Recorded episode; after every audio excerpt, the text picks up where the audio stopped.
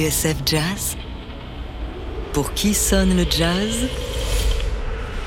David Copéran.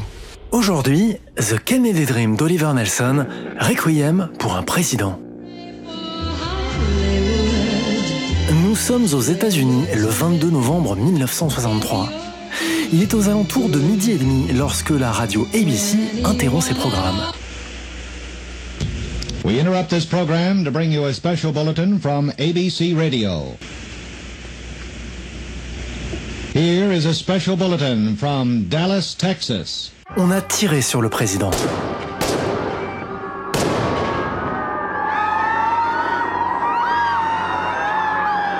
L'Amérique est en train de basculer. This is an NBC News bulletin. Several shots were fired as President Kennedy's motorcade passed through downtown Dallas. Shots were fired near President Kennedy in Dallas. Mr. Kennedy was rushed to an emergency room in the hospital. President Kennedy has received blood transfusions.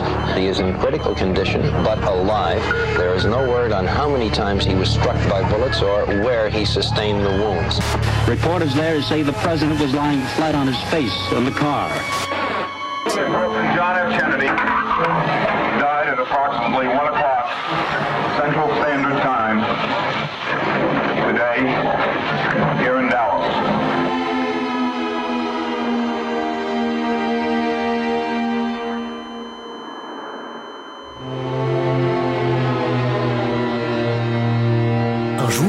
une centaine d'années, un livre d'histoire racontera ce qui s'est passé cet après-midi-là à Dallas. L'auteur expliquera tout. Il aura le parfait scénario, tous les détails et toutes les raisons pour lesquelles un homme a tué un président.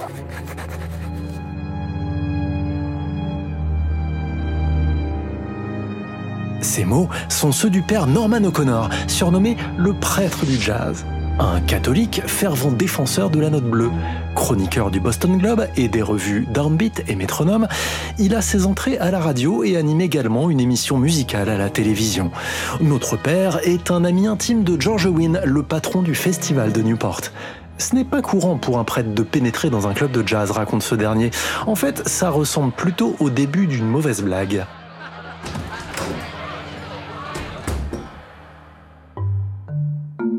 Quoi qu'il en soit, c'est bien le père O'Connor qui, trois ans après la tragédie de Dallas en 1966, signe les notes de pochette d'un disque tout à fait curieux, The Kennedy Dream, portrait du président défunt.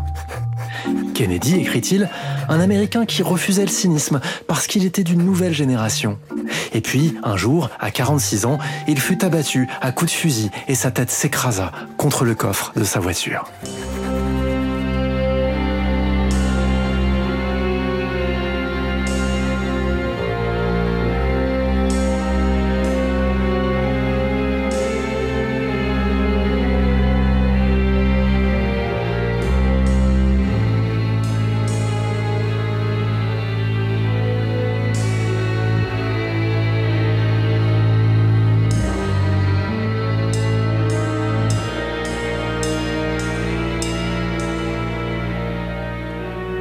Cette musique, c'est celle de The Kennedy Dream. Elle fut composée par le saxophoniste, orchestrateur et arrangeur Oliver Nelson. Et le morceau que vous entendez nous replonge précisément dans cette journée du 22 novembre 1963.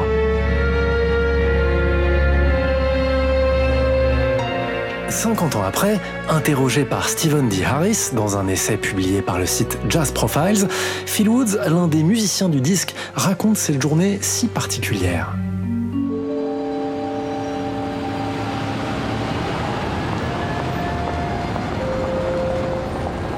22 novembre 1963, en effet, Phil Woods est en studio à New York. Il participe à une drôle de séance d'enregistrement.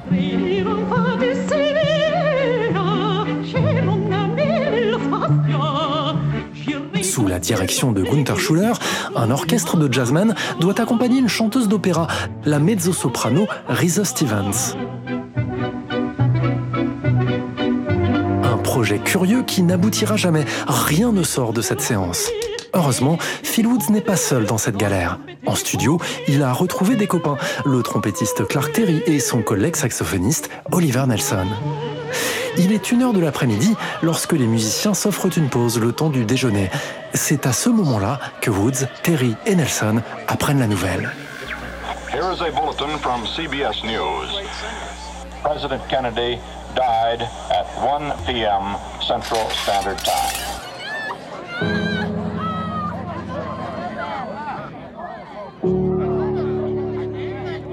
On a débarqué dans un restaurant et c'est là qu'on a su pour JFK, raconte Phil Woods. Il se trouve que dans cet établissement, un drapeau du Texas était accroché au mur. Ironique, non? Bien sûr, la séance d'enregistrement qui devait reprendre l'après-midi même fut annulée et on s'est tous retrouvés chez Clark Terry qui n'habitait pas loin.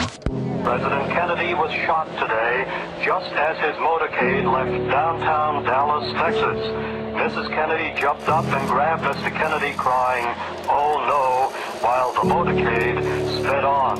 Oliver Nelson, poursuit Woods, était hors de lui. Il a appelé toutes les chaînes de télévision, qui toutes montraient le drapeau des États-Unis. Il leur criait que ce n'était pas le jour pour afficher nos couleurs. Puis je suis rentré à la maison et j'ai remisé ma collection de fusils, un souvenir du club de tir du lycée.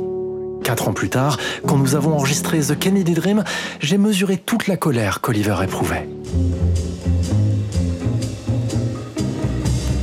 Today we are committed to a worldwide struggle to promote and protect the rights of all who wish to be free. And when Americans are sent to Vietnam or West Berlin, we do not ask for whites only. It ought to be possible, therefore, for American students of any color to attend any public institution they select without having to be backed up by troops.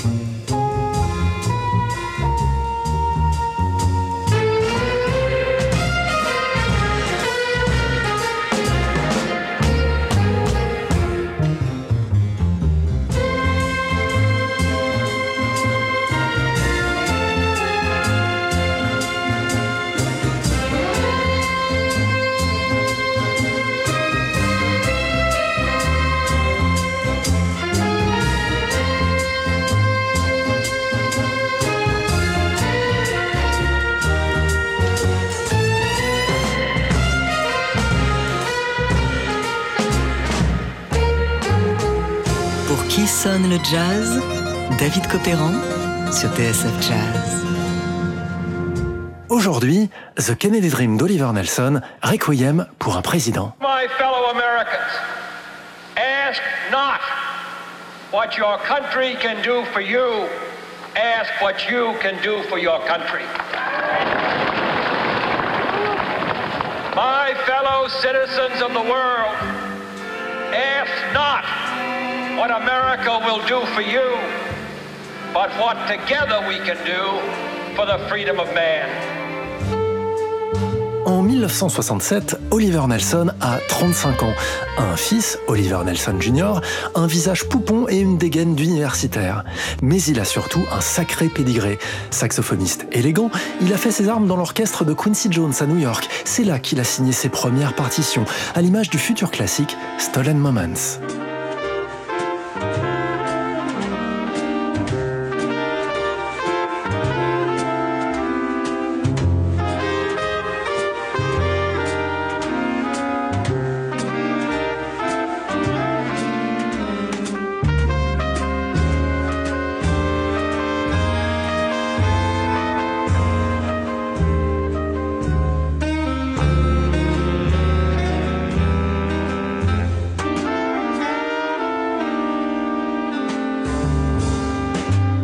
Admirateur d'Ellington, mais aussi d'Indomit et Ravel, Oliver Nelson devient un arrangeur hors pair, à la fois swingant et raffiné, ne se posant aucune autre barrière que celle du goût.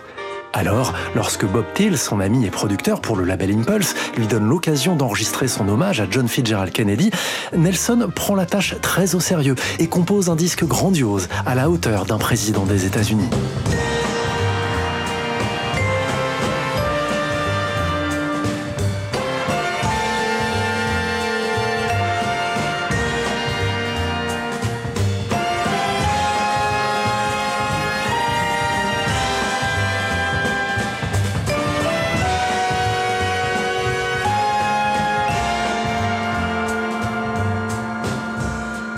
The World Go Force, la plage qui ouvre l'album, est un geste majestueux qui prouve qu'Oliver Nelson n'a rien à envier à Igor Stravinsky.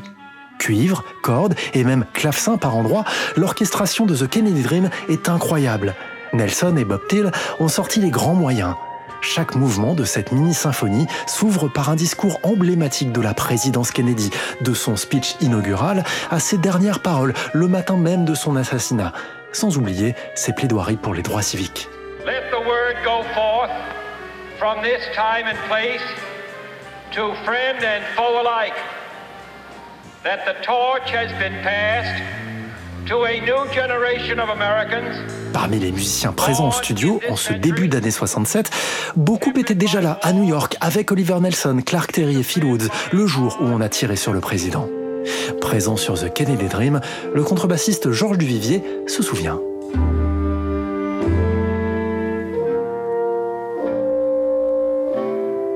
C'est la séance la plus émouvante à laquelle j'ai participé. C'était au vieux studio Capitol sur la 46e rue, entre la 6e avenue et Broadway. Les sessions avaient lieu tard le soir afin que tous les musiciens que souhaitait Oliver soient bien disponibles. Bien sûr, on savait tous quel était le sujet de l'album. C'était peu de temps après la tragédie de Dallas. Ce que nous ignorions en revanche, c'est que chaque pièce serait précédée par la voix de JFK lui-même. Finally, I believe in an America where religious intolerance will someday end, where all men and all churches are treated as equals. Entendre sa voix si tôt après son assassinat était bouleversant. Tous ceux qui étaient en studio méditaient les paroles de cet homme. Même ceux qui n'étaient pas d'accord avec sa politique n'avaient rien à dire contre lui personnellement.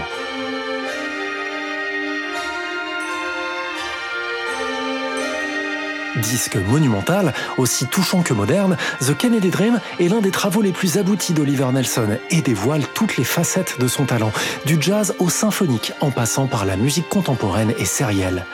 Chef-d'œuvre méconnu, trésor caché, disque culte, appelez cela comme vous voulez.